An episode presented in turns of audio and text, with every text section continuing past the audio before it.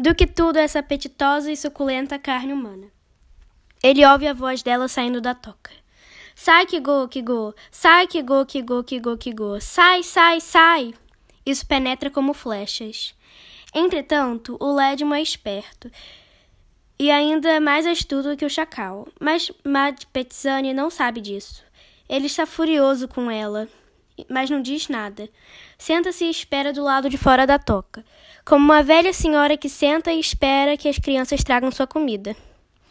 Senta-se como um gato que espera o rato sair de um buraco. Mad Petzani, no entanto, é ainda mais esperta que ele. Ela é esperta como um rato. Ela também fica sentada, esperando. Tu, u, u, u. Então o Ledmo pensa num plano para tirá-la daí. Mad Petzani, você precisa sair agora. O sol está brilhando alto no céu. Sua mãe já está em pé no topo da grande rocha. A Léfica está procurando você. Ela está. Ela está esperando as raízes de espinafres selvagens porque está com fome. Sai, sai, sai, sai, Kigo, Kigo, Kigo. Ela o provoca. Ele fica tão furioso que, que se desequilibra no chão como uma árvore que o vento derruba com seu sopro. Ele ainda atinge o chão. Bum! Ela sabe que ele não está morto e fica sentada quieta como um rato na toca. Tu-u-u. Quando sua mãe sente fome, come algumas raízes que colheu para sua mãe, mas não sai do esconderijo. Agora o Ledmo tem outra ideia. Ele tenta imitar a voz da mãe dela. Com uma voz afetada, ele diz: E lá, Mad minha criança, onde você está? O sol está se pondo sobre o topo das árvores no oeste. Mas Mad não é burra. Ela ri dele e provoca. Sai, sai, sai, que go, que go, que go. Sai, sai, sai, que go, que go. Ah, você é minha mãe? Você é feio como um babuíno com dentes de javali e um estômago que parece uma pança de cerveja. Nem pense nisso. O Ledman ficou sentado e quieto e escutou tudo o que ela dizia. Ele pensou, pensou e pensou. É isso. Ia deixar a voz mais ainda carinhosa. Ele a chama novamente. Mad Petsani, querida, onde você está? Está tarde, o sol está se pondo depressa. Agora está atrás dos galhos da árvore. Sai, sai, Kigo, Kigo, ela provoca. Ah, você é minha mãe? Sua voz é tão áspera quanto a face rochosa da montanha.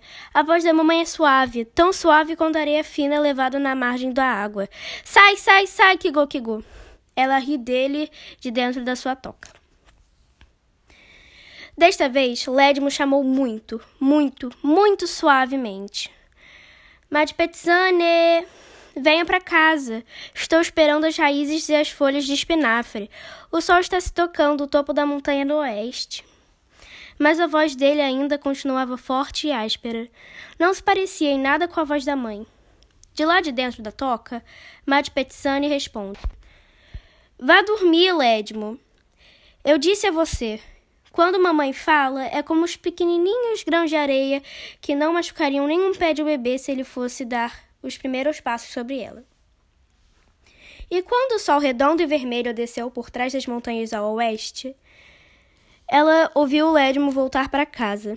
Quieta como um rato, deslizou para fora da toca e correu pelo caminho de volta ao seu raio. Naquela noite, o Ledmo teve uma ótima uma, ideia brilhante. No escuro, ele corre sobre os tufos de grama alta, como uma lebre, até o buraco onde Matt Petzani sempre se, es se esconde dele. Dele, o gigante, o forte, o perigoso. Com suas mãos enormes, ele enche a toca de pedras. No topo deixa apenas um pequeno espaço para a cabeça de Mapetsani. Então foi dormir.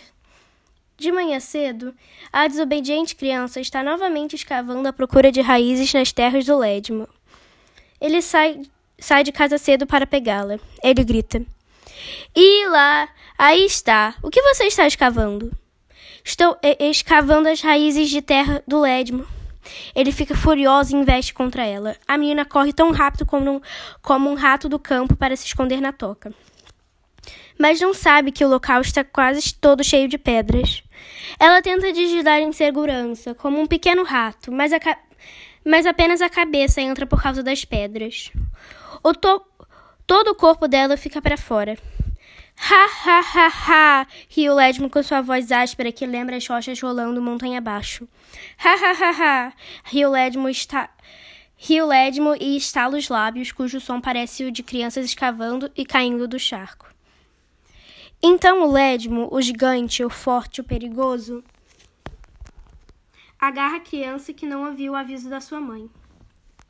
Ele coloca Mate Petzania num saco e ela grita: Ih, ih, nunca mais farei isso. Até eu ser velha. Até o dia que minhas pernas se turbassem por causa da, da avançada idade. Até que os meus dentes tenham caído como as folhas. Até que meus olhos estejam azuis, aqueles das pessoas brancas. Nunca mais virei escavar suas raízes aqui. E, por favor, me deixe ir. Mas o Ledmo não a ouvia. Não ouvia nem o choro dela. Ouvia apenas as provocações. Sai, sai, sai, que go, que go, que go. Ele dá um nó no saco e o atira sobre o ombro, e anda até seu rai, onde a comerá. Este é o fim da, da história de uma criança desobediente e seu castigo.